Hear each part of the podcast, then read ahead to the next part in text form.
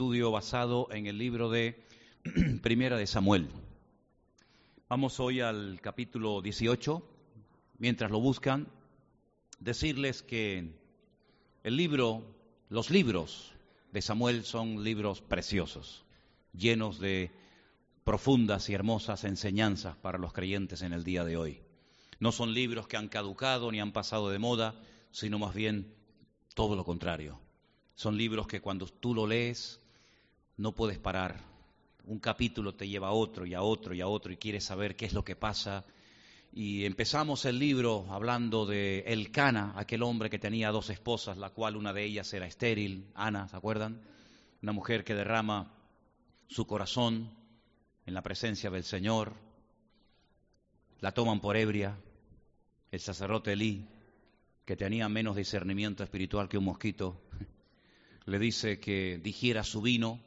Ella le dice, yo no estoy ebria, yo no estoy borracha, yo no estoy bajo los efectos del alcohol. Aunque hay cosas que se pueden llegar a parecer, hay cosas que se pueden llegar a parecer. Cuando una persona está bajo los efectos del alcohol no lo puede evitar, no lo puede evitar. O se pone a cantar, a llorar o a dirigir el tráfico. Dice cosas que a lo mejor no diría, si no estuviera bajo los efectos del alcohol. Se nota la legua que una persona ha bebido. Simplemente hace falta mirarlo a la cara y ya sabes que, que está bajo los efectos de la bebida, sea cual sea. Cuando una persona está llena de Dios, ¿se nota o no se nota? Tú ves un creyente seco, que no tiene nada que contar, todos son quejas, me duele aquí, me duele allá, que si el hijo, que si el marido, que si la deuda, que si... Dice, pero ¿qué tipo de creyente es este? No tienen nada que contar, solamente hablan de fútbol, hablan de películas, hablan de, tonterías, pero cuando un creyente está lleno de Dios, se nota, amigo. Estás con él o con ella cinco minutos y te das cuenta de que, oye, es una persona que conoce la Biblia, que conoce su palabra, sabe moverse por ella, conoce a Dios, entiende a Dios, ¿eh? que son dos cosas diferentes. Conoce a Dios y entiende a Dios, porque a veces no es fácil entender a Dios, ¿sí o no? ¿O usted entiende siempre a Dios? Hay momentos que uno lleva años entender por qué pasó aquello o por qué está pasando tal situación. Pero la Biblia dice que bueno, que el que tiene fuerza no tiene que presumir de que tiene fuerza. Hay algunos que lo único que pueden presumir es eso, tienen un cuerpo muy espectacular, muy fuerte, pero dice la Biblia que el, fuerte no tiene que alabarse en su fuerza, ni el, ni el valiente en su valentía, sino que si alguien, si alguien tiene que alabarse, pues que sea en conocerme y en entenderme. ¿eh?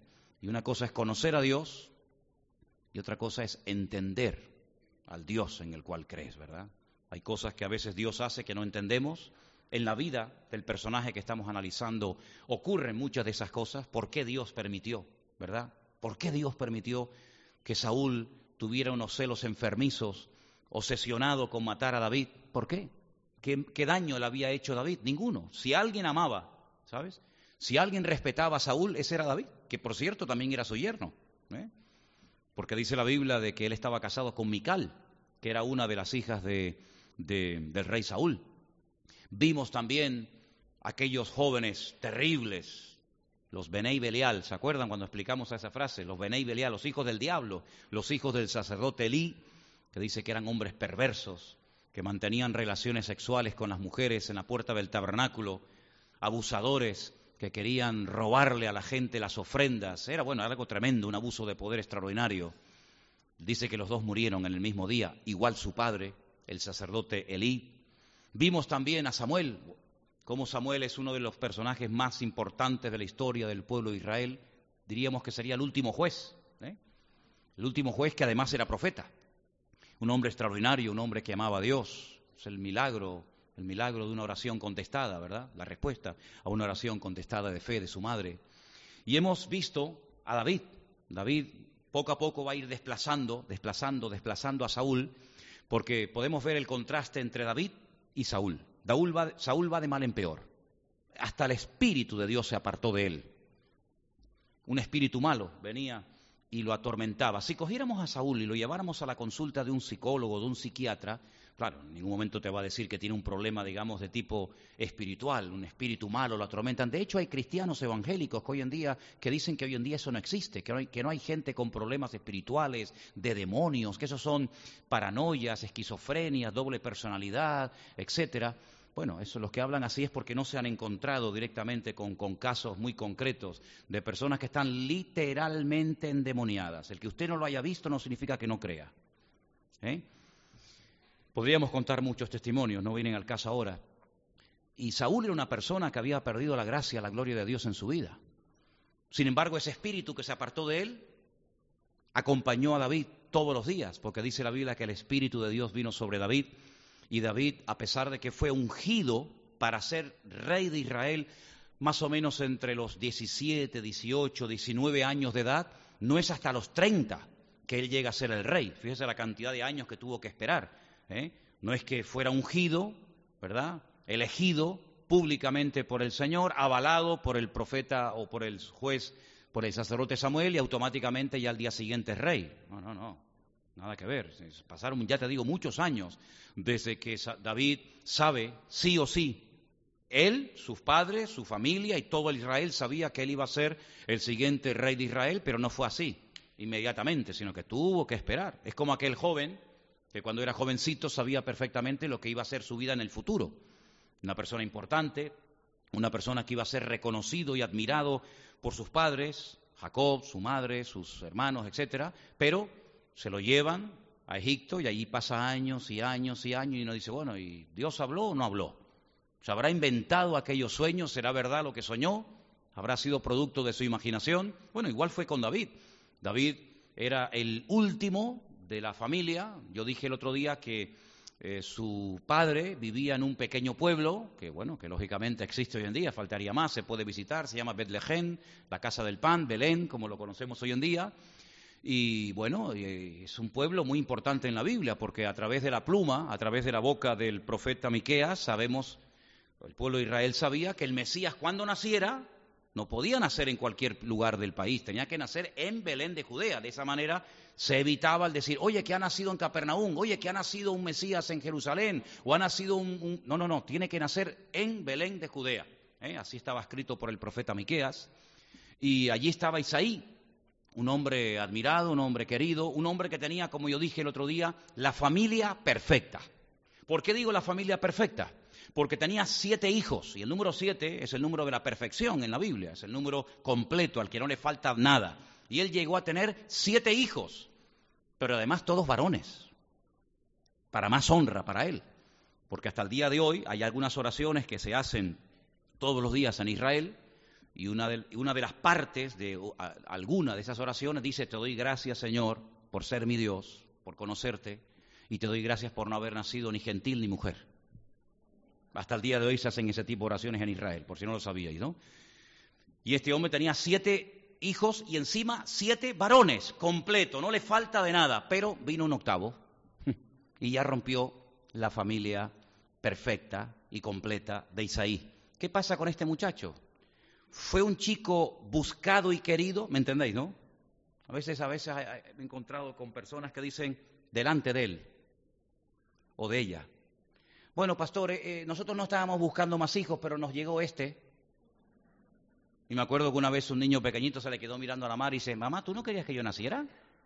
Calladiño, que tú no entiendes estas cosas. No, entiendes más de lo que tú te imaginas. Y hay un texto escrito por la pluma de David, el Salmo 51.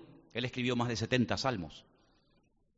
Y en el Salmo 51 hay una parte donde él dice algo así como, en pecado me concibió mi madre.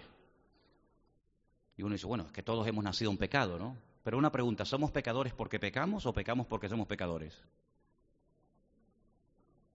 Porque si la Biblia dice que de los tales es el reino de los cielos, el cielo no es para los pecadores. Y si un niño muere con seis meses, ¿que se va al infierno? No, no, al limbo. Decían algunos, ¿no? El Señor dijo, de los tales es el reino de los cielos. Sin embargo, él dice, en pecado me concibió mi madre. Por lo tanto, ahí no está en ningún momento aprobando el tema de aquel famoso pecado original, sino que probablemente, probablemente David esté dando a entender de que fue un hijo fuera del matrimonio legal. Y eso es lo que opinan y creen eh, muchos comentaristas, que David fue, bueno, pues a lo que pasó fuera del matrimonio. Fíjate, fíjate qué tremendo, hermanos, que son cosas para reflexionar, ¿no?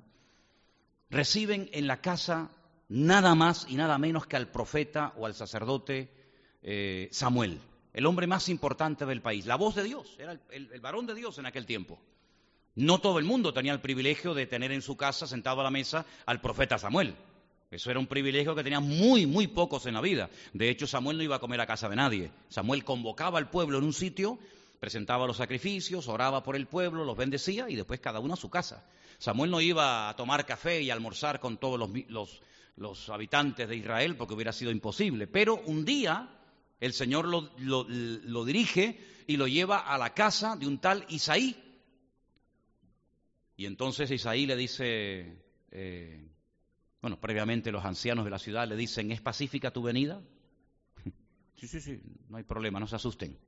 Vengo a ungir al siguiente rey de Israel. Y además va a ser un hijo de un señor que vive en este pueblo que se llama Isaí. Y le dice, ah, sí, don Isaí, don Isaí vive al final, a la, izquierda. Y va a la casa y le dice a, Isaí, vengo a ungir al segundo rey de Israel porque sabéis que el que tenéis ahora Dios lo ha desechado. El Señor no me deja ni orar por él. Ni orar le dejaba el Señor orar a Samuel por Saúl. Así que reúneme a todos tus hijos porque hoy vamos a saber, hoy se va a hacer público quién va a ser el segundo rey de Israel, el que va a sustituir al rey Saúl. Y ahí están todos los hijos. Y entonces, cuando va a ungir al primero, pues el Señor le dice, ese no es, ese no es, ese no es. Bueno, pues será el segundo. Abinadab, tampoco. Al tercero, tampoco. Al cuarto, tampoco. Al quinto, tampoco. Al final llega al séptimo y le dice, oye, Dios no me está dando paz, no me está confirmando que ninguno de tus hijos están aquí, y tú me has dicho que todos tus hijos están aquí. ¿Tú tienes alguno más? Y él dice, ay, sí, es verdad, tengo otro. Viene el sacerdote Elí a tu casa dice que reúnas a todos tus hijos, viene a ungir al siguiente de Israel y te olvidas de uno. Porque qué padre es este? ¿Dónde está? Dice, no, él es el que se cuida, el que cuida al ganado. Él está por ahí, por las montañas. Es un medio rasta. Está con un arpa colgado al cuello y con una onda en el bolsillo. Es un poco raro. Está todo el día hablando solo.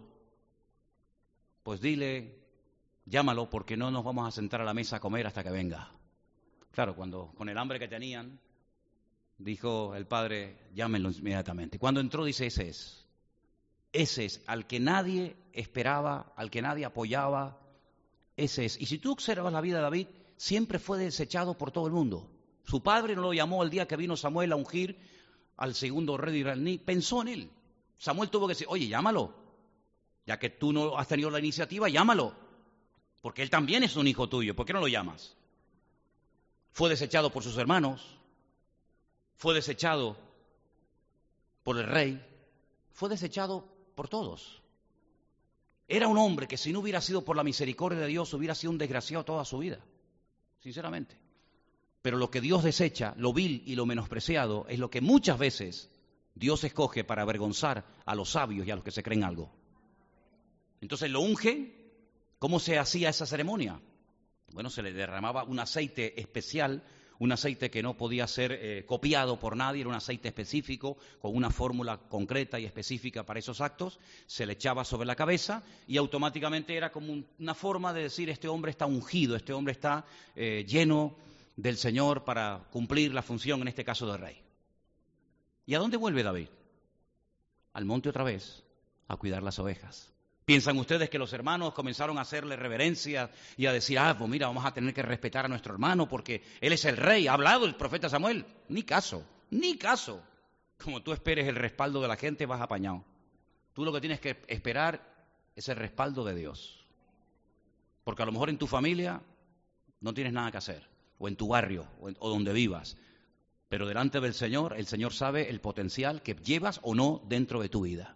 Y Él se vuelve otra vez a la montaña a cuidar las ovejas de su padre, porque para él era lo más importante que tenía que hacer en ese momento en su vida. Ya sería rey, ya tendría sus ejércitos, ya sería un hombre reconocido, pero de momento mi función es guardar los tiempos.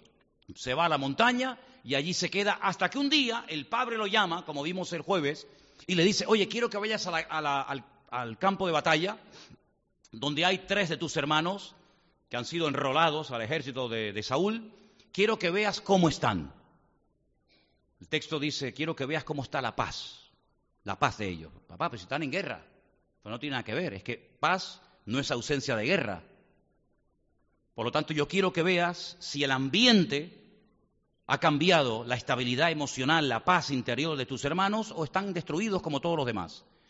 Y quiero que le lleves esta comida. Cuando él llega al campamento, su hermano mayor, Eliab, Eliab se llamaba, ¿verdad?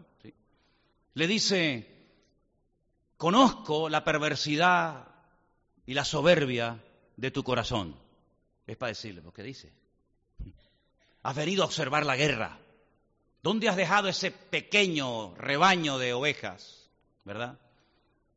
Ahora entendemos por qué el primer hijo de Saí, el primogénito, no podía ser rey de Israel. ¿Lo veis o no?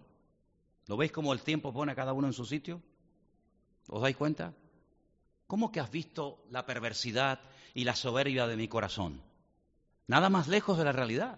Si nos dejáramos llevar por lo que en momentos puntuales de la vida gente nos ha dicho, estaríamos ya hundidos. Pero David no le da importancia, porque David lo que quiere oír es siempre la voz de Dios, no la voz de sus hermanos ni la voz del hombre, apoyándolo y aplaudiéndole. Él no necesita el respaldo de nadie. Él lo único que necesita saber es si Dios está con él o no está con él. Ahora entendemos por qué este hombre no podía haber sido nunca rey de Israel. Si trata así a su hermano, al más pequeño, ¿no? Generalmente al, hermano pequeño se le trata, ¿no? Como el juguetito de la casa, ¿no? Se le consiente ciertas cosas al pequeño que a, a los grandes no se le consintió nunca, ¿no? Pues si tú tratas a tu hermano de esa manera y le hablas de esa forma tan despectiva y tan dura, imagínate cómo trataría este hombre a los demás si fuera rey de Israel. Vamos, sería un peligro, sería peor que Saúl. Ahora entendemos por qué el Señor dijo, este no es, aunque por fuera aparezca muy no sé qué, yo no miro lo que mira el hombre, yo miro el corazón, le dijo el Señor a Samuel.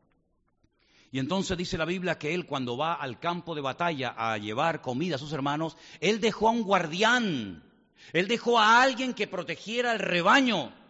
Es decir, la segunda orden no anuló la primera, sino que él es responsable y él dice, bueno, yo voy al campo de batalla, a llevarle comida a mis hermanos, pero las ovejas de mi padre no se pueden quedar abandonadas.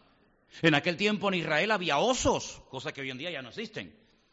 En aquel tiempo en Israel había leones, ya no hay leones en Israel, pero hay muchos peligros y él pone un guarda y le tiene que pagar al guarda. Tiene que ser una persona responsable, que no se quede dormida, que esté dispuesto a jugarse la vida si es necesario para defender a las ovejas. Si él es un hombre responsable, él es un hombre comprometido. Claro, es que es el gran problema hoy en día de los cristianos. Es que hoy en día, para encontrar a creyentes comprometidos y responsables, hermano, es que te puedes pasar años. Y yo creo que es una de las palabras que más se ha mencionado desde este púlpito, aquí en el puerto. El compromiso, la responsabilidad, el, ser responsables, el ser coherente, el no creer una semana y a la semana siguiente ya ni se he visto, no, me acuerdo. E, el, ser firme, constante, maduro, e, e, el sentido del deber, por encima de, mis derechos, ¿verdad? Derechos sí, tenemos todos, pero es que hay una responsabilidad que a veces no es que anule mis derechos, sino que la persona madura es la persona que pone y aparca sus derechos a un lado por el sentido del rever. Sin embargo, el inmaduro es el que dice, no, no, yo, yo tengo derechos y yo lo quiero hacer, no importa si tiene que estar o no tiene que estar, si es responsable o no es responsable, ¿verdad? Y así era David, un hombre responsable, un hombre que llegó a tener una comunión con Dios increíble. Él llegó a llamar a Dios, pastor, tú eres mi pastor, tú eres mi luz y mi salvación, Tú eres mi pronto auxilio en las tribulaciones. Él tiene una comunión con Dios que no era normal en aquellos tiempos. En aquella época no se hablaba, no le dirigía uno la, palabra a Dios de esa manera. Era una, vida muy religiosa, muy litúrgica. La gente iba a, a, Shiloh, donde estaba el tabernáculo, que estuvo, por cierto, allí casi 40 años. La gente cumplía con el ritual y se iban para casa y fuera. Pero este no, este iba mucho más allá de la norma. Este iba mucho más allá del ritual. Ahora podemos entender porque una de las señales de los últimos tiempos dice que el Señor restaurará el tabernáculo caído de David. No el de Moisés. El de Moisés quien le levante, otra vez religiosidad y más normas. No, no, ese no, déjalo. Ese ya cumplió su época, ya cumplió su cometido. No, el tabernáculo caído de David, la alabanza, la alegría, la libertad, el gozo, el júbilo en la casa de Dios. Él es un hombre que se dedicó un montón de años de su vida a escribir las letras de las canciones que hasta el día de hoy, tres mil años después, se siguen cantando en el mundo entero. Díganme ustedes qué cantante hay hoy en día que se mantengan sus éxitos musicales durante 30, 40 años. Ni uno. Sin embargo, las letras de David, los salmos, los teilín, se siguen cantando hoy en día porque son salmos inspirados por el Espíritu de Dios. El cielo y la tierra pasarán, pero la palabra de Dios nunca pasará. ¿eh? Él es un hombre que llega a desarrollar un don profético. Él llega a hablar de los, de los, sufrimientos del Mesías. Hay un montón de salmos que parece que él está al pie de la cruz escribiendo lo que le está pasando al Mesías. Él habla de lo flaco que estaba, de cómo se podían contar todos sus huesos. Eh, él habla de lo que siente una persona cuando está agonizando en una cruz. Él dice, pero bueno, pero ¿cómo puede una persona tener ese nivel de revelación tan espectacular? Bueno, es que David tenía una relación con Dios que ya me gustaría a mí tenerla. David tenía una confianza en el Señor, hermano, a prueba de bombas. Eso yo admiro a David, yo, perdón, yo tengo una, una inclinación por este hombre tremenda. Era muy temperamental, muy visceral, todo lo que ustedes quieran, pero era el hombre más cerca del corazón de Dios que jamás ha existido en este mundo. Un hombre con muchos defectos, por supuesto, faltaría más. Es que la grandeza de un hombre no está en sus defectos, está en cómo supera los defectos que tiene. ¿Verdad? Y este hombre se juega la vida sin tener que jugársela. Porque claro, hay gente que hace las cosas cuando tú le dices que lo haga. Pero David no era el típico que tienes que decirle lo que tiene que hacer para que se ponga en, movimiento. David es un hombre que llega a un campamento a llevar comida a sus hermanos y de repente nota un ambiente espeso, un ambiente raro, un ambiente enrarecido. Y él pregunta y dice, pero oye, ¿qué, es lo que pasa? Está todo el mundo asustado, el rey está metido en la, en la tienda. ¿Qué es lo que ocurre aquí? Dice, no, es que hay un paladín, hay un gigante, un tal Goliat, que lleva 40 días, ¿cómo puede estar 40 días este hombre aquí paralizando al pueblo de Dios? Viene todas las mañanas y todas las tardes viene. Y ya lo tenían como normal, ¿no? Él viene por la mañana y viene por las tardes, era como el reloj, ¿no? ¿Qué hora es? Nueve menos cuarto, está a punto de llegar Goliat. Seis menos cuarto, ya está a punto de, volver otra vez Goliat. 40 días asustando, amedrentando al pueblo. Bueno, decimos 40 días que Goliat asustó al pueblo. ¿Y tú cuántos años llevas luchando con tu Goliat? Porque hay creyentes que llevan toda la vida peleando con lo mismo, con su depresión, con su desánimo, con su complejo, que estoy muy gordo, que estoy muy flaco, que nadie me quiere, que mi marido me pegó, que mi hijo no me quiere, que no sé qué. nos quejamos de los 40 días que estuvo Israel sin, sin menearse, pero ¿cuántos cristianos llevan toda la vida? No, es que me abusaron, es que me criticaron, es que me calumniaron, es que no sé qué, y ya está bien, ¿no? Ya está bien, o va a estar toda la vida con lo mismo.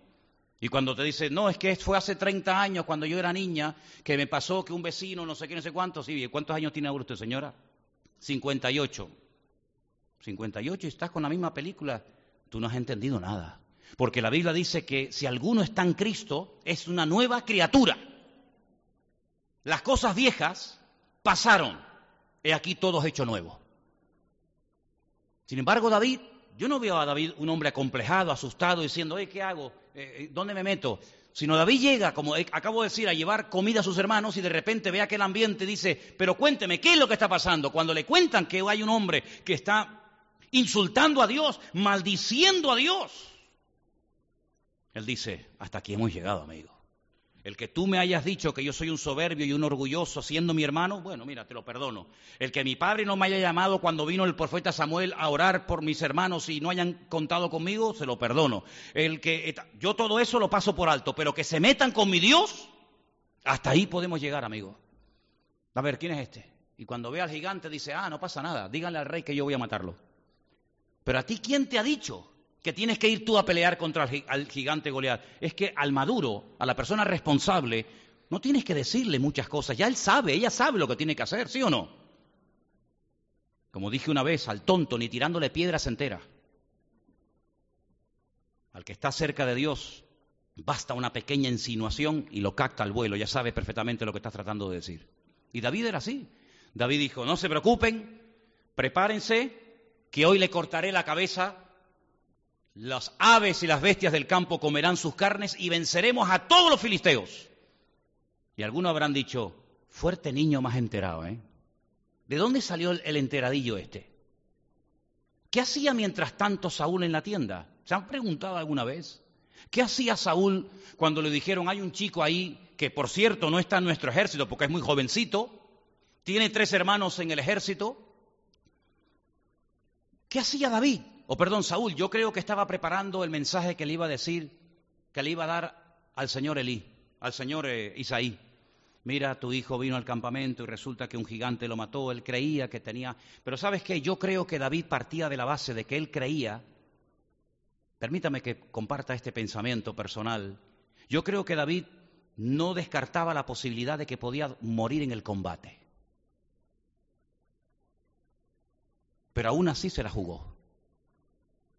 Se arriesgó, porque es mejor pelear y perder la vida peleando la buena batalla que por guardar la compostura no dar un par al agua y encima presumir de que eres cristiano. Yo le voy a cortar la cabeza. Yo no sé cómo, pero yo se la voy a cortar. Yo por fe ya estoy cambiando la atmósfera espiritual. Y dice la Biblia que se puso en, línea, y claro, si ustedes estudian esto, esto es muy interesante, ¿eh? Este muchacho era un experto en lanzamiento con la onda. Yo les dije el otro día que el cerebro está dividido como en dos hemisferios, ¿no? Y dice que la parte izquierda, el hemisferio izquierdo, tiene que ver todo con el arte, ¿eh? la pintura, la música y tal. Claro, este tenía la parte izquierda desarrollada al máximo, porque era el mejor músico de Israel. Para contratarlo en el palacio del rey Saúl, imagínate el pedazo de músico que tenía que ser. Es un hombre que inventó, él inventó instrumentos de música, él compuso canciones, él fue el que metió el pandero, la danza, címbalos resonantes, la flauta, cuerdas, percusiones, viento en la casa de Dios, en el culto al Señor, que yo era muy soso, era muy aburrido. La única una vez que se atrevió a coger una pandereta y ponerse a danzar y a cantar fue Miriam, ¿eh? aquella, la hermana de, la hermana de Moisés y de Aarón, pero después de ella, nada. Pero él, fue el que metió alegría, júbilos, danza en la casa del Señor. Y, él había desarrollado esa, parte de su cerebro de una forma tremenda, pero cuidado, la parte derecha, que es la, digamos, la, pensante, ¿no? La, la, que analiza, la analítica y tal, también la había desarrollado. Él había desarrollado un arte y una ciencia. Y la ciencia era cómo apuntar con la onda. Ahora, esto no es fácil, porque con un tirachinas es diferente. Con una onda es muy difícil apuntar y darle a algo. ¿Por qué? Porque la onda llega a distancias muy lejos, pero es muy difícil apuntar. Pero yo creo que David sabía ese versículo que ustedes conocen perfectamente, que está en el libro de los jueces, donde dice que hay un momento en el que se presentan 700, yo los llamo los 700 francotiradores, 700 zurdos. La palabra zurdos en hebreo no existe. ¿Saben cómo se dice zurdo en, en hebreo? Torpe de la mano derecha. Así aparece. Los que son torpes de la mano derecha son zurdos. Y los que son torpes de la mano izquierda son diestros. Así dice la Biblia. Dice que había 700 zurdos que a un tiro de piedra, 100 metros, esos son un tiro de piedra, a 100 metros le daban a un cabello. Cuando yo leí esto, digo, ¿no se habrá traducido mal este versículo? Porque de, cabello a camello hay una letra solamente. ¿Cómo le pueden apuntar a un pelo y darle y partirlo por la mitad?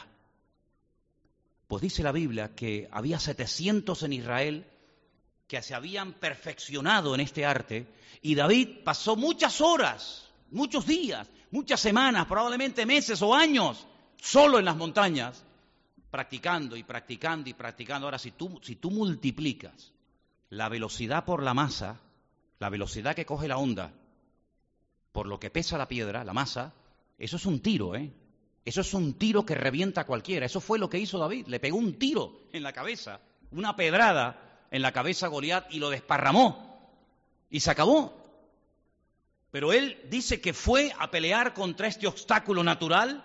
Él fue a pelear en el nombre de su Dios. Ahora, yo no sé si somos capaces si somos conscientes hoy en día del poder que tiene el nombre de nuestro Dios.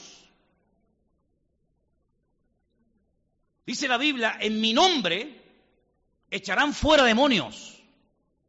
Solamente en tu nombre, no hay que hacer solamente en mi nombre. En mi nombre pondrán las manos sobre los enfermos y sanarán. En mi nombre, todos en el nombre del Señor. Cuando Pedro entendió esta gran verdad y la interiorizó en su vida, en su ministerio, dice que un día se encontró con, un Goliat, con un problema que no podía resolver humanamente hablando, y le dice, yo voy a hacer lo mismo que hacía, que hicieron en, la antigüedad David y otros personajes, en el nombre, en el nombre del Señor Jesús, levántate y camina. Y, funcionó. Y ustedes pueden ver que el nombre, sobre todo nombre, para que se doble toda rodilla, arriba en el cielo, en la tierra y aún debajo de la tierra, fue la recompensa, ¿verdad?, que le dio el Padre a su Hijo por haberse humillado hasta la muerte y muerte de la cruz, ¿verdad? Y por haber bajado hasta lo más bajo, el Padre le dio un nombre que sobre todo nombre para que en su nombre se doble toda rodilla y toda lengua confiese que Jesucristo es el Señor para gloria de Dios Padre. ¿Te parece poco? En su nombre. Hermano, cuando estás pasando un problema, una dificultad, una enfermedad, lo que sea, en el nombre de Cristo hay poder para romper ataduras, para que se abran las puertas, para que nuestros hijos se levanten, para que tu matrimonio funcione. Utilicen el nombre de Cristo, hermanos. ¿Por qué terminamos orando en el nombre de Cristo? No entiendo por qué todavía hay gente que no lo aprende. ¿Cuánto veces te lo tengo que decir? Usted termina la oración y en qué nombre oró, en el suyo, olvídese, olvídese, eso no llega ni de aquí al techo. Pero cuando el Padre oye en el nombre en el nombre de Cristo, no hay obstáculo natural o espiritual o de cualquier índole que pueda frenar la oración de fe de un hijo de Dios, de una hija de Dios, cuando ora e invoca el nombre del Señor Jesús. Levántese por la mañana en el nombre del Señor. Viva en el nombre del Señor, camine en el nombre del Señor, estudia en el nombre del Señor, porque en el nombre de Cristo hay poder y hay autoridad y el diablo lo sabe y tiembla. Eso dice la Biblia. Y David dice, yo voy a ir contra ti, no con armas, ¿verdad? De última generación. Porque claro, cuando tú veías aquel, aquel tiparraco, dice que la, tenía una cota de malla, una especie de armadura, que sacándola, aplicándola hoy en día, pesaba 60 kilos. 60 kilos. La punta de la lanza de Goliat pesaba 8 kilos. Así que era una bestia medía dos metros 95, 97 centímetros, dos con 97. ¿Quién es el, el, que es capaz de enfrentarse a semejante mole? Pero sabe una cosa, mire, mire, mire, mire esto, cuanto más grande es más fácil darle. ¿Qué es más fácil, darle con una piedra a un pelo o a un gigante de casi tres metros? Hombre, más fácil dar a uno de tres metros, por lo tanto, más fácil, imposible. Sí, lo que él emplea como arma arrojadiza para asustar al pueblo, yo lo voy a utilizar a mi favor porque es imposible no darle con lo grande que es este tipo. Así que cuanto más grande sea tu problema, más fácil tiene solución, porque el Señor se especializa en solucionar problemas para su pueblo y darles la victoria siempre. ¿Cuánto dicen amén? Ahora, David tuvo que enfrentarse toda su vida a unos celos enfermizos. Quiero que lean conmigo capítulo 18, del versículo 6 al 9 de Primera de Samuel. Preste atención a esta lectura porque es muy interesante. Primera de Samuel 18, del versículo 6 en adelante. Parte de esta lectura se leyó esta tarde. Y dice que aconteció que cuando ellos volvían, cuando David volvió de matar al filisteo, salieron las mujeres de todas las ciudades de Israel cantando, danzando para recibir al rey Saúl con panderos, cánticos de alegría y con instrumentos de música. Antes no usaba nadie la música, ni la danza, ni la alegría, no había. ¿Por qué? Porque el enemigo era el que dominaba el ambiente. Una vez que el enemigo es descabezado, una vez que el filisteo ha sido vencido y derrotado, automáticamente se produce una explosión de júbilo en todo el país. Por favor, permítame pararme en esto. Porque antes de este acontecimiento, ¿qué había en el país? Miedo, estaba todo el mundo asustado, estaba todo el mundo hecho polvo, nadie salía de sus casas, ni el rey se atrevía a salir de su tienda. En el momento en el que el gigante Goliat es vencido, automáticamente de todas, de todas las ciudades de Israel, y esto no es una exageración, de todas las ciudades de Israel salía la gente espontáneamente con panderos, con danzas, con júbilo, con baile. Pero ¿qué fue lo que pasó? Es que cambió el ambiente espiritual. Bueno, dice la Biblia que si el hombre fuerte no es atado y reducido y vencido, no se puede saquear sus bienes. Lo dijo el Señor en una parábola, ¿verdad? Dice la Biblia que en el templo de Jerusalén, lean ustedes, por ejemplo, la entrada triunfal de Cristo en Jerusalén y la posterior, eh, cuando Él entra a purificar el templo, dice que cuando entró, ¿qué hace? Se encuentra con cambistas, se encuentra con ovejas, se encuentra con cabra, aquello era un desastre. Él dice que echó fuera, limpió la casa de adentro hacia afuera y dice, esta casa, que tenía que hacer, haber sido siempre una casa de oración, de comunión, de relación con mi Padre, ustedes la han convertido en una cueva de ladrones. Bueno, cuando él limpia la casa, ¿saben lo que pasó? Dice que la gente comenzó a ir en multitudes al templo y dice que comenzaron a sanarse, léalo, ciegos, cojos, mudos, paralíticos. Es decir, se produce un, avivamiento, diríamos hoy en día, sin precedentes. ¿Dónde estaban las multitudes de enfermos en Jerusalén antes de que ocurriera la limpieza en el templo de Jerusalén? ¿Dónde estaban? En el estanque de Bethesda. Juan capítulo 5 dice que había multitudes de enfermos en el estanque de Bethesda esperando, esperando qué? Que un ángel bajara, moviera las aguas, dice, y el primero que se zambullía quedaba sanado no se sanaba nadie, ahí no bajó ningún ángel, ahí no pasaba nada. Eso era una leyenda, una tradición que se había traspasado de generación en generación. Allí no se curó nadie hasta que no llegó el Señor.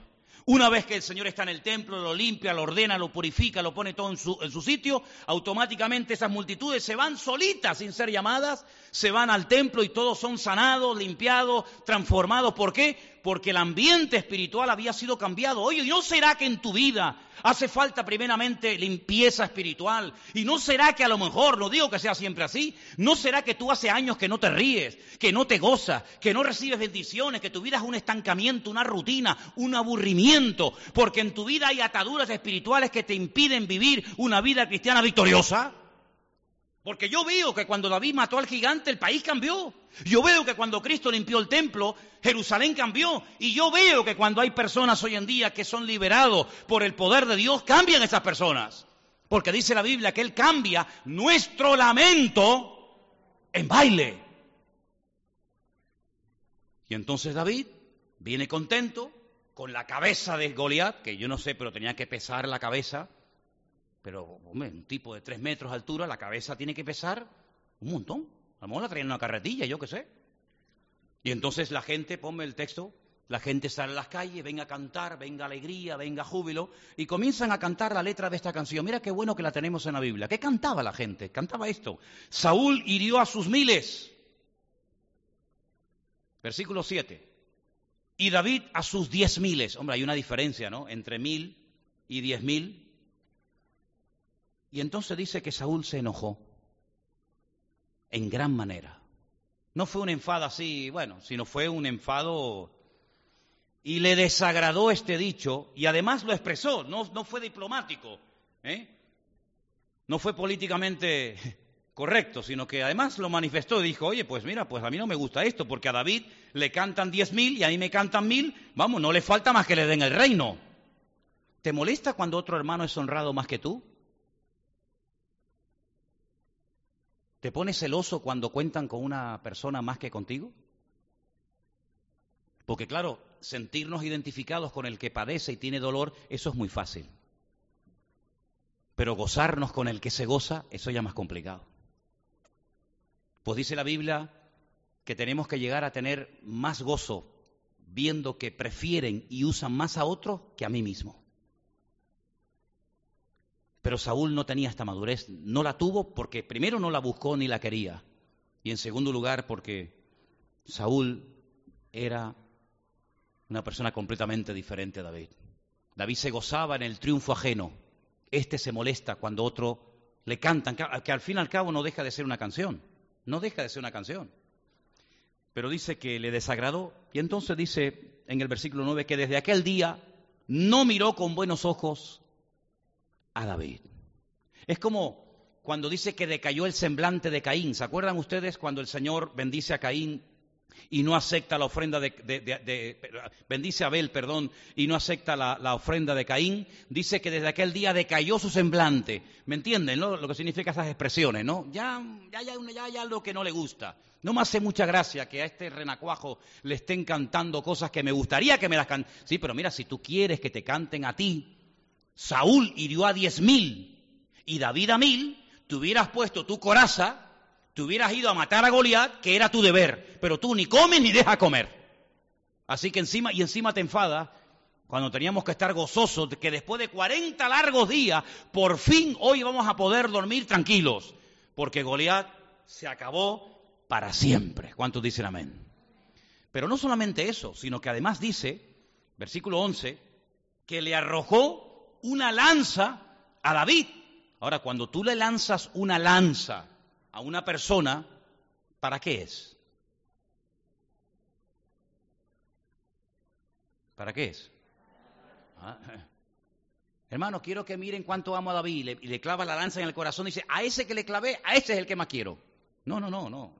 Le lanzó la lanza en varias ocasiones para enclavarlo, para matarlo.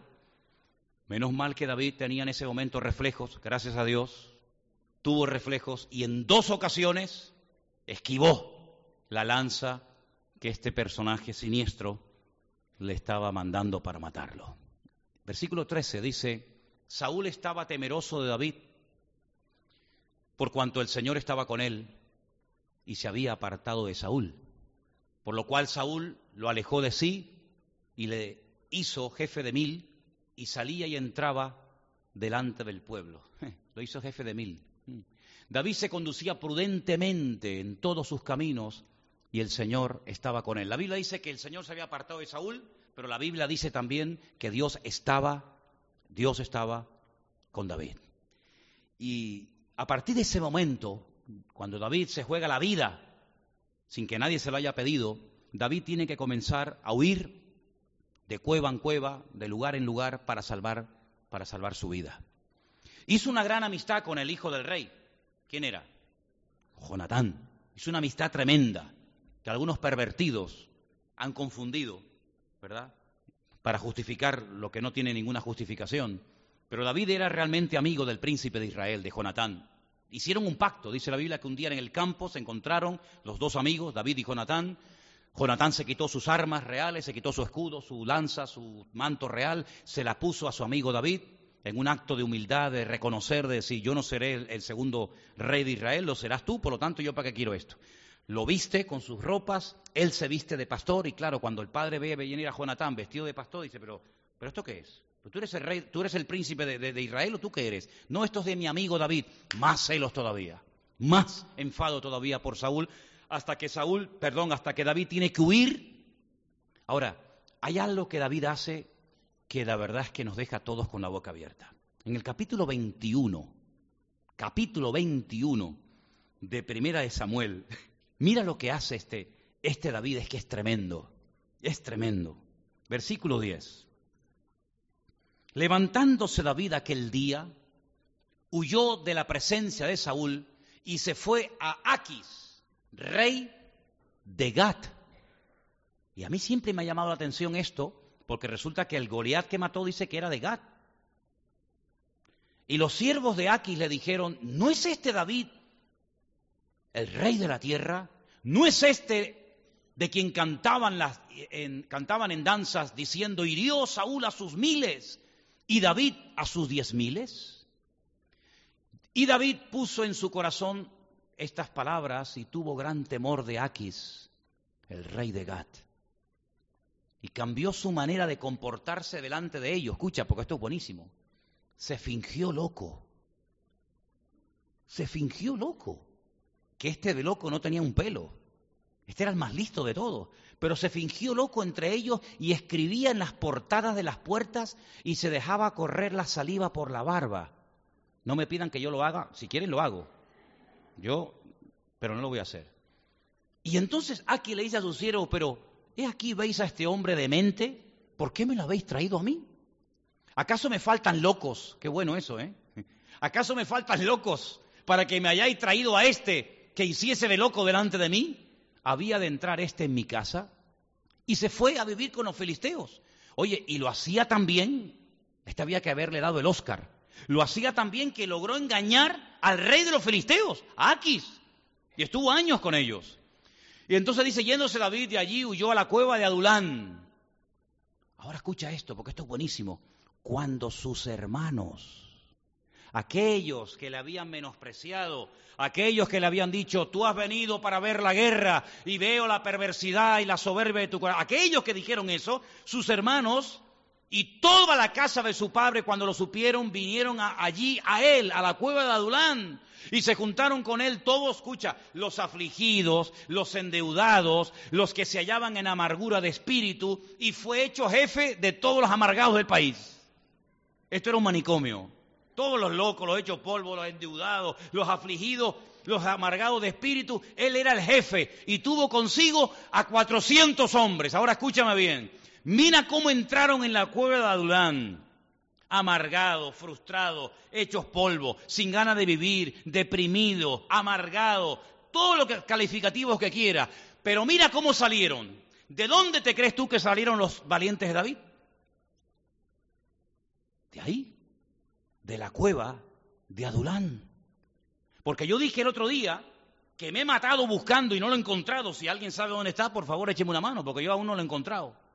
La lista de los valientes de Saúl. Dominga, que lleva muchos años, y otras hermanas y hermanos que han leído la Biblia a lo mejor más que yo, me dirán, ah, no, mira, está en crónica. Bueno, pues venga, vamos a buscarla. No hay listas con los nombres de los valientes de Saúl. Pero una pregunta, ¿y listas de los valientes de David hay? Sí, sí, sí, sí, sí, claro que los hay. Esta semana les voy a poner una tarea. Busquen en la Biblia las listas, porque son varias, ah, estoy hablando en plural, las listas con los nombres de los valientes de David. Busquen el significado de los nombres que es alucinante, y cuenten cuántos valientes llegó a tener David. Gente que tú dices, pero más que valientes eran atrevidos, eran osados. En algunos casos te cuenta por qué se les consideraba valientes. Dice que había como unos 30, pero dentro de los 30 había tres, y dentro de los tres habían otros que, bueno, que eran gente que tú decías, pero esta gente están locos. Dice que una vez iba uno por el monte y encontró en un hueco, en un pozo, a un león. Bueno, pues déjalo ahí. No, déjalo ahí. Y dentro había nieve, porque en Israel cuando nieva, nieva mucho. Y dice que este valiente, sin que nadie le dijera nada, se mete dentro del foso y mata al león. ¿Tú lo hubieras hecho?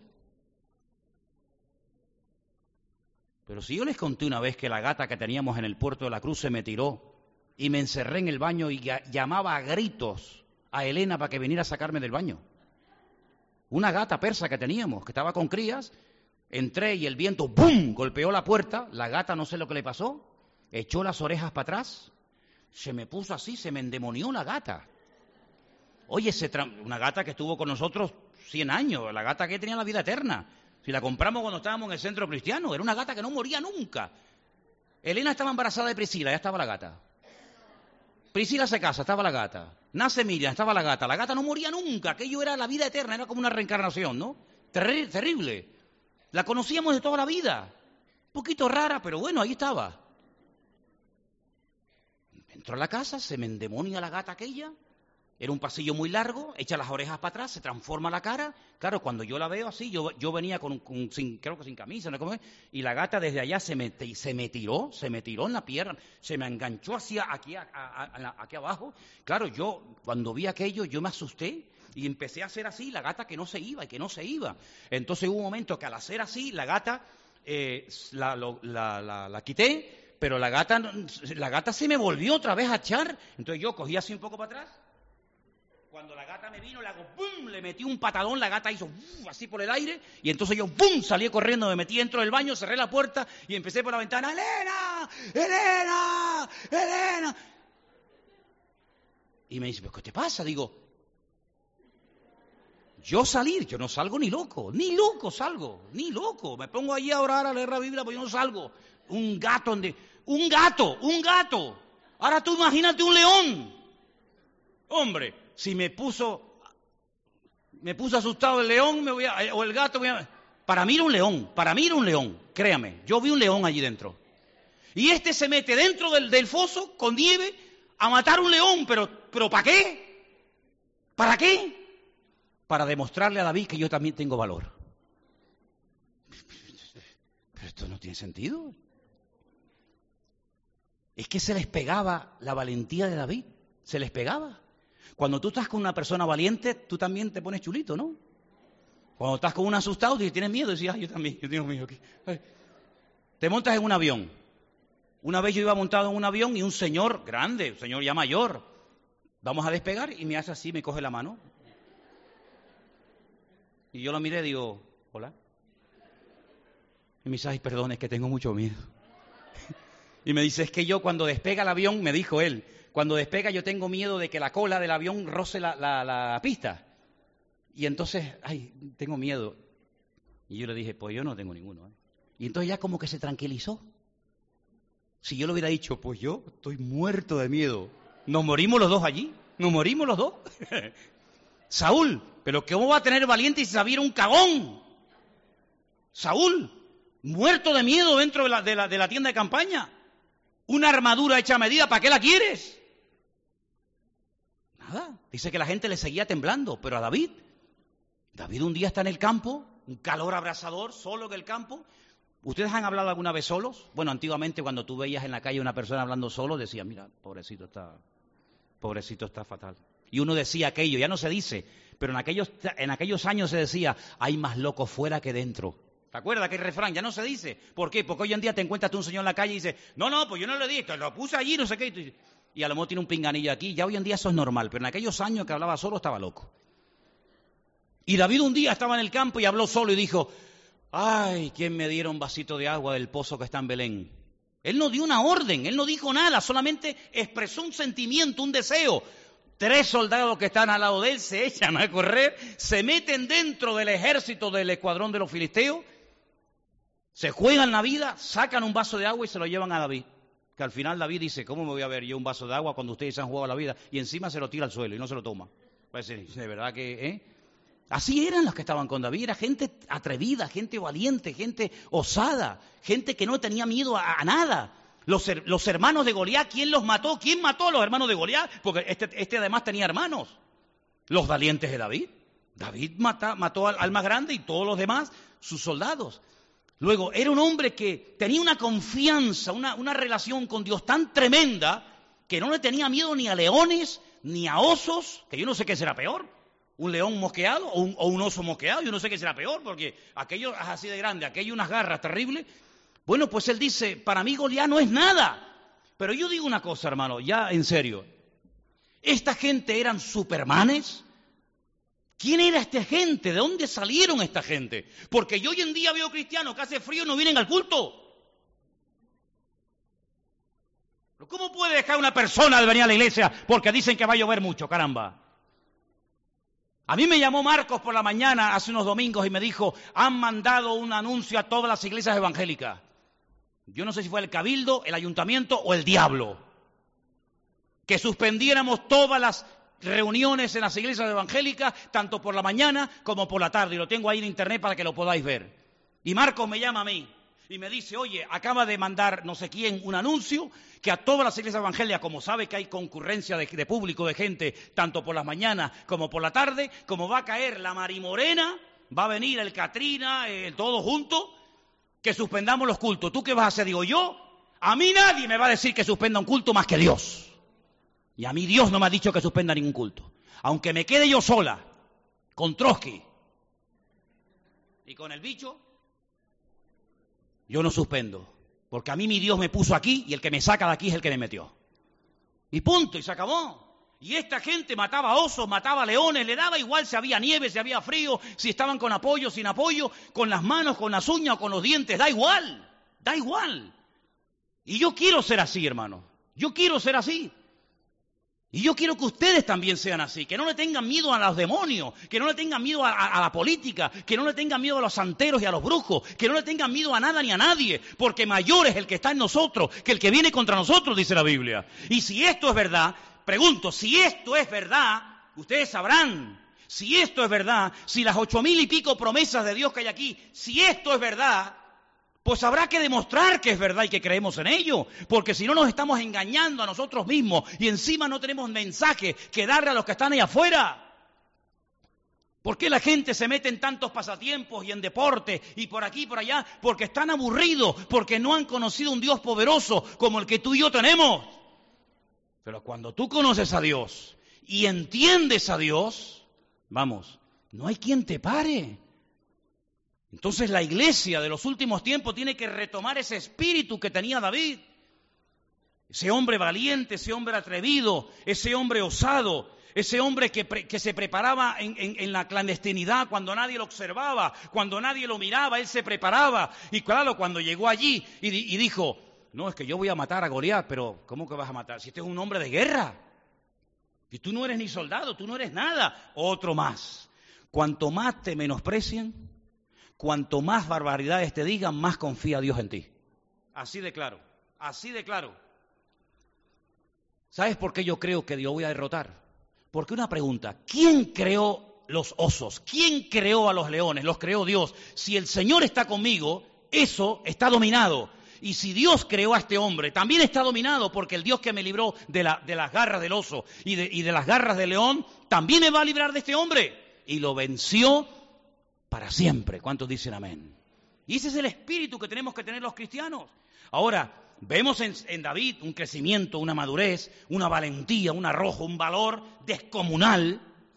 El otro, Saúl, en picado. Peor. Mira, hoy leí algo que me partió el alma. ¿Tienen tiempo?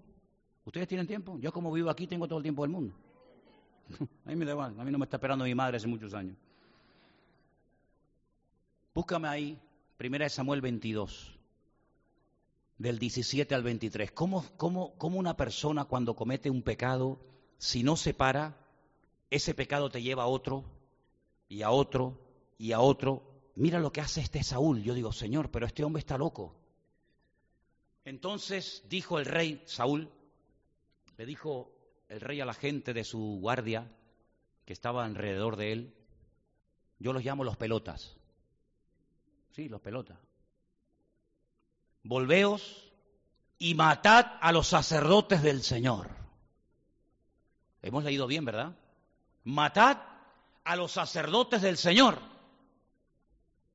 Porque todo el que no le reía la gracia, le cortaba el cuello. Porque también la mano de ellos está con David. Pues sabiendo ellos que huía, no me lo descubrieron. Pero los siervos del rey no quisieron extender sus manos para matar a los sacerdotes de Dios. Tenían más sentido común los siervos que él. Entonces dijo el rey a Doeg, vuelve tú y arremete contra los sacerdotes. Se volvió Doeg el edomita y, acometió a los sacerdotes y mató en aquel día a ochenta y cinco varones que vestían efod de lino. Ochenta y cinco siervos de Dios se los cargó. Y no, ciudad de los sacerdotes, y Anó también, hirió a filo de espada a mujeres, perdón, a hombres como a mujeres, a niños hasta los de pecho, bueyes, asnos, ovejas, todo lo hirió a filo de espada por la orden del rey Saúl. ¿Qué te parece? Es decir, no solamente no eres capaz de esperar cuando el sacerdote te dijo que esperes una semana, ni una semana es capaz de esperar, porque dice que como la gente se le iba, oye, qué cosa, a David se le iban la gente y se le pegaba en la cueva de Adulán. Y este es el rey y la gente lo abandona. Qué curioso, ¿no? No solamente contento con eso, sino que además ahora te cargas a todos los sacerdotes de Dios. 85, 85 varones de Dios los mató. ¿Te das cuenta? El pecado siempre lleva a otro pecado. Si estás en pecado, escúchame bien lo que te digo ahora, ¿eh? Si estás en pecado, me da igual cuál sea, como no cierres la puerta y la dejes abierta, ese pecado no termina ahí, ¿eh? No termina ahí. Pecado va, a germinar y va a producir otro. Y ese a otro. Y ese a otro. Y cuando te des cuenta, estás tan lejos del Señor que ya ni te acuerdas en lo que creías, ni al Dios que adorabas y servías en su momento. Es un proceso. Una cosa te lleva a otra, y a otra, y a otra. Es como la obediencia. Cuando entras en una relación con el Señor de intimidad, de verdad, genuina, una bendición a qué te lleva? A otra bendición. Una victoria a otra victoria. Pero como haya un pecado en tu vida, un, desequilibrio, un desajuste, ese pecado te lleva a otro y a otro y a otro. Y, y al final, mira, terminó matando a los sacerdotes de Dios. Terrible. Así era Saúl. Claro, ahora entendemos, ¿verdad? Cada vez que la Biblia nos habla más de Saúl, nos llevamos la mano a la cabeza y decimos, madre mía, qué hombre. Claro, ahora entienden ustedes, ¿verdad? Porque el Señor le dijo a Samuel, no ores por él, que este no va a cambiar ni orando, como hoy en día. Hoy en día hay gente que ya no quieren cambiar. ¿Y para qué perder el tiempo con gente que no quieren cambiar? Dígame sinceramente, ¿para qué? ¿Por qué no oramos y, apuntamos a los corazones de personas que verdaderamente quieren madurar y quieren conocer al Señor y quieren corregir el rumbo, si hay que recorregirlo o no? ¿Para qué perder el tiempo siempre por lo mismo, lo mismo, lo mismo, lo mismo, por personas que han oído ya el Evangelio cincuenta mil veces y no quieren? Es como ya dijo en el siglo XIX, fíjate lo que te voy a decir ahora, el famoso evangelista, predicador Moody, en el siglo XIX dijo, ¿por qué los cristianos se empeñan en hablarle siempre al mismo, al mismo, al mismo, al mismo, cuando hay miles que nunca han oído hablar del Evangelio? Somos como, a veces como muy pesados con la misma persona y ven, ¿no? Mira, hijo, si yo tengo ahora que llamar a cada uno de ustedes para que vengan al culto, para que vengan a orar, para que hágame el favor, búsquense a otro. Búsquense a otro, les digo sinceramente así, hermano. Usted no quiere venir, no venga. Usted no quiere orar, no ore. Pero no moleste, por lo menos.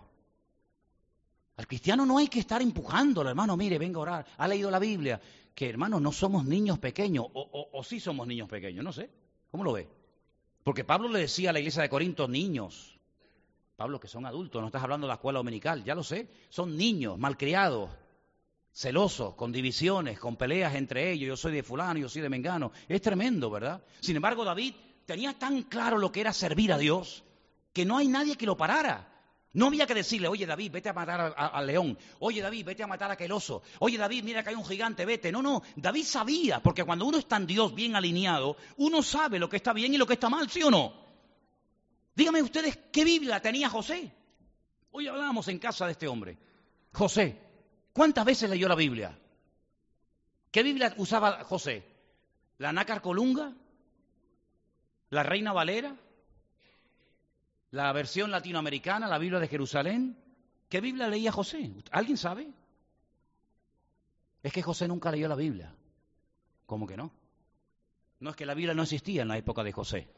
Ah, no existía la Biblia en la época de José. Entonces, si no existía la Biblia en la época de José, José nunca leyó, no tendrás dioses ajenos delante de mí, que es el primer mandamiento, ¿no? ¿Sí o no? ¿No lo leyó? Si José nunca tuvo una Biblia, porque fue muchos años, muchos siglos antes de Moisés, el autor de la Torá, él nunca leyó, no cometerás adulterio, honrarás a tu padre y a tu madre. Él nunca escuchó todo aquello, pero ¿cómo sabía él lo que no se podía hacer?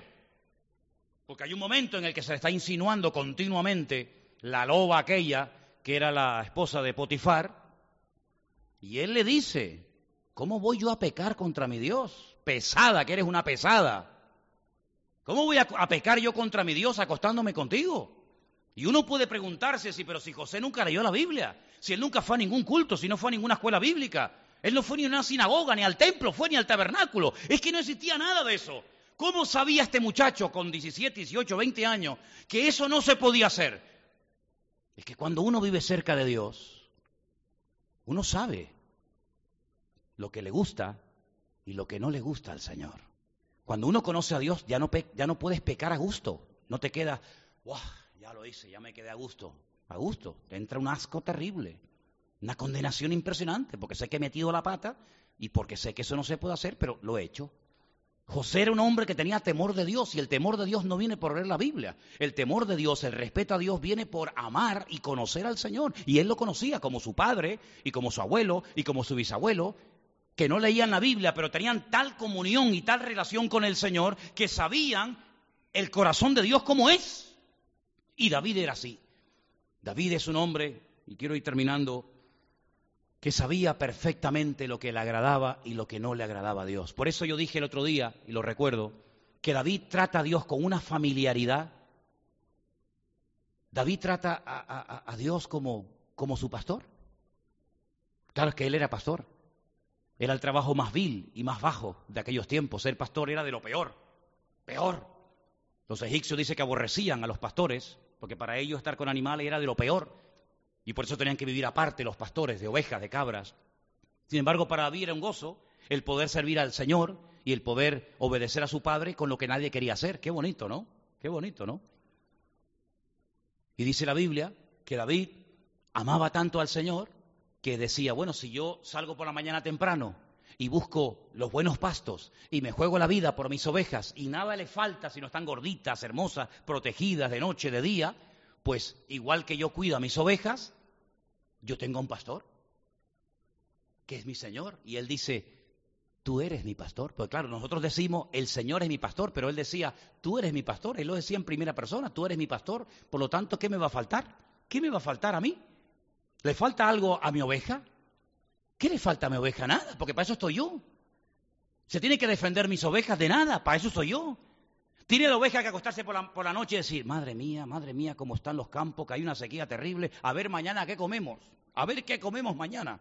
Y una oveja le dice, ¿tienes ahí un, un, tranquimacín? Porque estoy fatal, no pegué ojo toda la noche.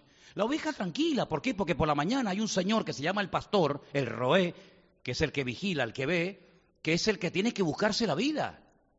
Y entonces dice, y aunque mi Señor quiera y permita, porque Él lo quiere, que me lleve por un valle lleno de sombras y de muertes y de peligros, yo no voy a tener miedo ninguno. Porque Él me, infunde un ánimo, me infunde un aliento que me va a llevar a lugares de delicados pastos y allí me va a hacer descansar. Si el agobio no existe, el agobio, el estar hecho polvo, el hundido, el amargado, no, no, yo sé que Dios tiene todo bajo su control.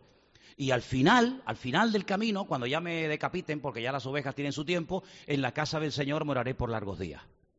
Así que tanto aquí como allá tengo la vida asegurada porque el Señor es mi pastor y nada le faltará. Y con esa familiaridad hablaba David con Dios y decía, es mi luz. Y por eso, mira, aunque, aunque Saúl me haya rodeado con tres mil hombres en medio del desierto y no tenga escapatoria, ya no tengo salida, yo no voy a tener miedo de Saúl ni de nada, porque el Señor es mi luz y mi salvación. Y aunque un ejército acampe contra mí, no temerá mi corazón. Y aunque se traspasen los montes al corazón de la mar, y, hablaba de cosas extraordinarias que, gloria al Señor, las tenemos en la Biblia. Por eso, una de las cosas que yo hace muchos años escuché a, una, a la esposa de un pastor que ya está en la presencia del Señor, y yo lo reproduzco esta noche, es, si ustedes quieren conocer a Dios, si quieren aprender a orar bonito, bien, con profundidad, con seriedad, si quieren ampliar su léxico a la hora de orar, de conocer a Dios, lean los salmos. Lean los salmos. Es el libro más grande de la Biblia, 150, una maravilla. Allí te encuentras qué tiene que hacer cuando una persona está deprimida, qué tiene que hacer una persona cuando está alegre, qué tiene que hacer una persona cuando está rodeado de enemigos, qué tiene que hacer una persona cuando se siente odiado, despreciado y, malentendido. Eh, allí hay todo tipo de sentimientos. Incluso para los músicos es el mejor libro del mundo, porque allí dice, bueno, es que yo no sé tocar, la, yo no sé tocar eh, eh, este instrumento, pero no importa. Dice, todo lo que respira, alabe a Dios con címbalos resonantes, con pandero, con, pandero, con flauta, con trompeta, con lo que sea. En otras palabras, David llegó a desarrollar una relación con Dios tan tremenda que siglos más tarde, después de haber partido, había reyes que no eran castigados y destruidos por el argumento siguiente. Señor les decía, y no te destruyo por amor a mi siervo David. Es decir, que David fue una protección para muchas generaciones que aún ni habían nacido en su época. Como tú cuando estás bien con el Señor, eres una protección para tu marido inconverso, o para tu esposa inconversa, o para tus hijos que no son creyentes, porque dice la Biblia que la mujer creyente santifica a su marido inconverso, o el marido convertido santifica y protege ¿verdad? El hogar, a su esposa y a sus hijos, aunque estos no quieran convertirse o no crean en el Señor. Es decir, hay una protección, hay como un paraguas que protege una cobertura cuando tú estás rodeado y amparado por la cobertura del Señor. Y de esa cobertura no te salgas, porque como te salgas, eres hombre muerto, amigo. Porque nunca, jamás he conocido a nadie, y David habla de eso mucho, una persona que le haya ido bien después de haber conocido al Señor y de haberse apartado. Hace unos días le preguntaba a un hermano, oye, estos edificios que están aquí enfrente de la iglesia, que son inmensos, ¿sabéis, no? ¿Cuántos, ¿Cuánto tiempo calculas tú que se tardó en construirlos, más o menos? Le digo, ¿tres meses? No, no, más, hombre, Manolo, por favor. ¿Seis? Más. ¿Un año? Es decir, hay construcciones que ha llevado años. De hecho, hay muchas obras tremendas que se están todavía haciendo que aún no han terminado y llevan años. Mira, por ejemplo, la ¿cómo se llama esto de Barcelona? Sí, sí, que ni sagrada ni familia, ¿no? Pero bueno, aún no está terminada. Aún no está terminada. No sé si algún día se terminará. Carreteras que llevan años construirla, puentes, ¿verdad? Catedrales. Pero ¿y cuánto se tarda en tirar abajo lo que se ha tardado años en construir? Todos hemos visto en televisión imágenes muy impactantes, por cierto, de edificios enormes que ya molestan, que están antiguos, que están obsoletos, que ya no tienen ninguna funcionalidad, y lo que hace es que se pone dinamita, ¡pum!, se les, explota, y en segundos, en segundos, oye, se desmorona. Mira las Torres Gemelas, todos tenemos la imagen aquí, ¿verdad? Pues exactamente igual ocurre con la vida del hombre. Un matrimonio, para que sea un matrimonio bendecido, prosperado por el Señor, lleva años construirlo. La palabra hijo viene del verbo construir. Un hijo es algo que se construye, en el buen sentido de las palabras. Se le da forma, como al diamante, ¿verdad? Se tiene que construir, invertir tiempo. Pero qué fácilmente pierden algunos la bendición de Dios. Qué fácilmente pierden algunos el gozo de la salvación, tú.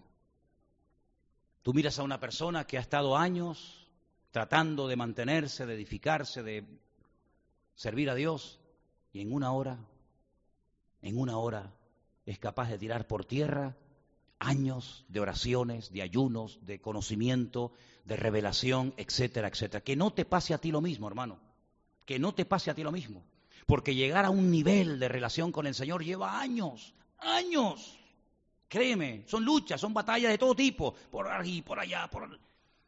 Pero perder toda la bendición de Dios así, en una noche de placer, en una noche, de en una noche loca, pierdes toda la bendición del Señor.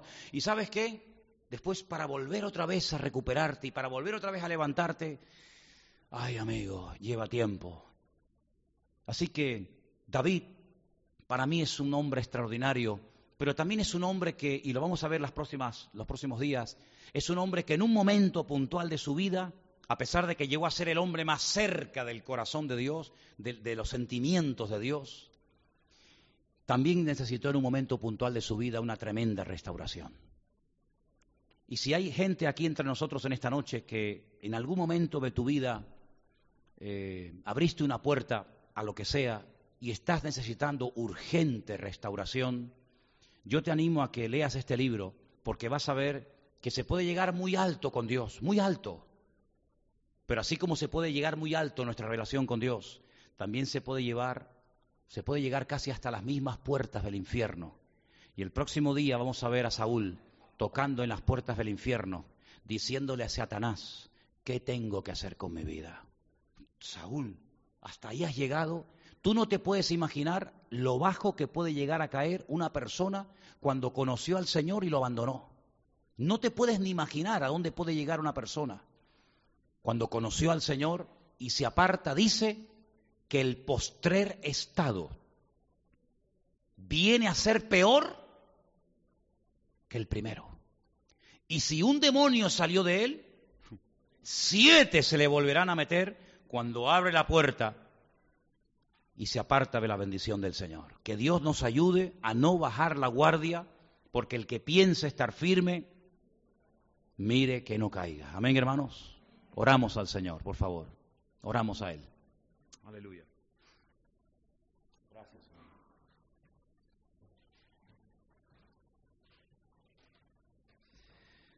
Ahí donde está sentado, reflexiona, medita en este momento acerca de tu vida.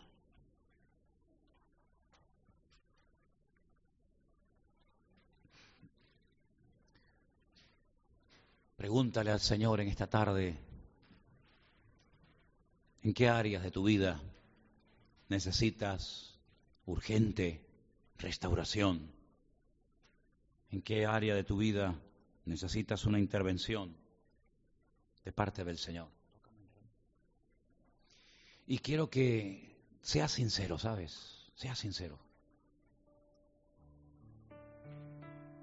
El otro día pensaba, digo, bueno, si no fuera por el Señor y por la iglesia, ni tú ni yo nos hubiéramos seguramente conocido nunca. Porque yo a, la mayoría, a todos ustedes prácticamente, donde los conocí fue aquí, en el, Señor, en la iglesia. Si no nos hubiéramos conocido en, en, el Señor, en la iglesia, a lo mejor ni nos hubiéramos llegado a conocer nunca. Por lo tanto, lo que a mí me une a ti, o lo que a ti te puede unir a mí, no es una amistad que traemos hace años, es el Señor. Lo que nos une a ti y a mí es el Señor, nada más que eso. Sin el Señor tú irías por tu camino, yo iría por el mío, y aquí no ha pasado nada. Pero el Señor nos ha juntado, a unos de un lado, a otros de otro, y todos nos encontramos en el mismo camino, en el mismo barco, corriendo la misma carrera. Pero ¿sabes qué? Cuando salen los deportistas a correr, todos salen juntos, pero según van corriendo, se va estirando y estirando y estirando el grupo. Y al final, pues pasa lo que pasa, ¿no? Algunos corrieron, pero no llegaron a llevarse ningún premio. La Biblia dice, corred de tal manera que no perdáis el premio, que no perdáis el galardón. Yo lo he dicho muchas veces y lo, y lo sabéis. No seas un cristiano del montón. O te metes o salte. O vas en serio o no sé, pero la vida cristiana, tu relación con Dios no puede ser fluctuante, ¿sabes? Yo ahora voy a leer la Biblia, voy a ir a la iglesia, voy a orar y tal. No, no, pero espérate, espérate. Es que esto no es una carrera de velocidad, a ver quién llega antes. Esto es un día y otro día, con ganas, sin ganas, con críticas, con apoyo, con aplausos, con, con calumnias. esto es una pasada. Pero si tú pones tu mano en el arado y le dices, Señor, dame fuerzas, tú vas a, a vivir en victoria. Pero tienes que cerrar puertas a cosas que no convienen, a cosas que no edifican. Y tienes que pedirle al Señor, Señor, yo quiero conocerte, quiero entenderte, quiero que seas mi pastor. Y el pastor lleva las ovejas donde quiere. Las ovejas no dicen al pastor lo que tienen que hacer. Es el pastor el que dice a la oveja, no, por ahí no, por aquí, para arriba, por abajo. Y así es nuestra relación con Dios. No le digas al Señor lo que te conviene, lo que quieres, lo que no quieres. Señor, tú sabes lo que yo necesito.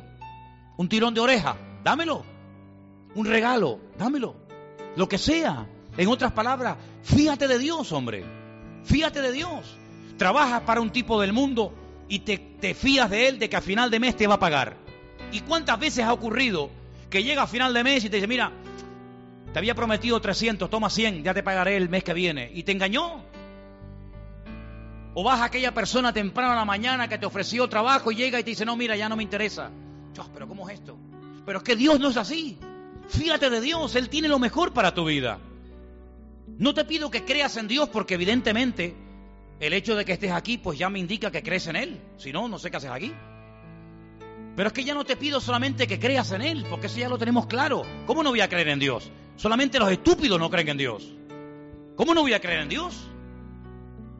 Pero es que yo no te pido que creas en Dios, yo te pido que le creas a Dios, que te fíes de Dios. El proyecto de vida que Él tiene para ti es mejor que el que tú tienes para ti mismo. A lo mejor tú crees que por aquí, por este camino es lo mejor. Y Dios dice, no, es que por ahí no es, es por allá.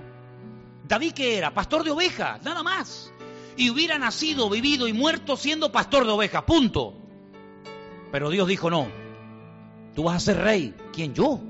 Pero si yo no soy familia del rey. El rey tiene que ser Jonatán, que es el heredero. Bueno, eso es lo que dice el mundo. Pero Dios cambia las cosas, dice no, Jonatán no, David. Entonces hoy el Señor te puede sorprender y te puede parar y decir, no corras, no es así. Déjame que yo te pastoree, déjame que yo guíe tu vida. Y yo quiero que tú ahora ahí en tu asiento le digas al Señor con tu corazón abierto, Señor, cámbiame la vida.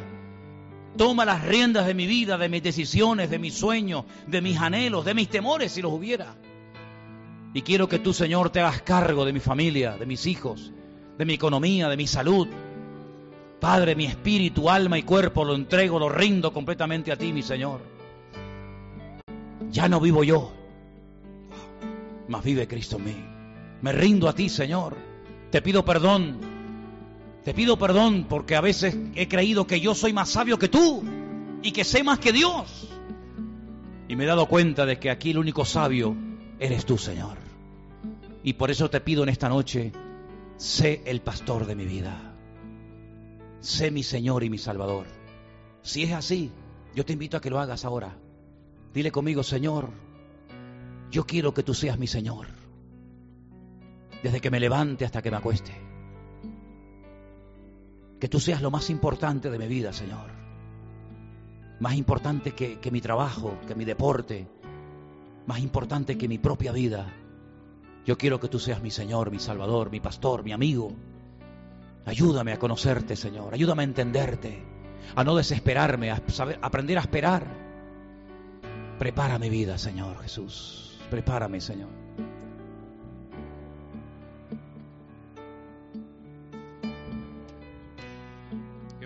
Señor. Dale gracias a Él, porque Él es bueno para siempre, para siempre. Tu misericordia, Jesús. Aleluya.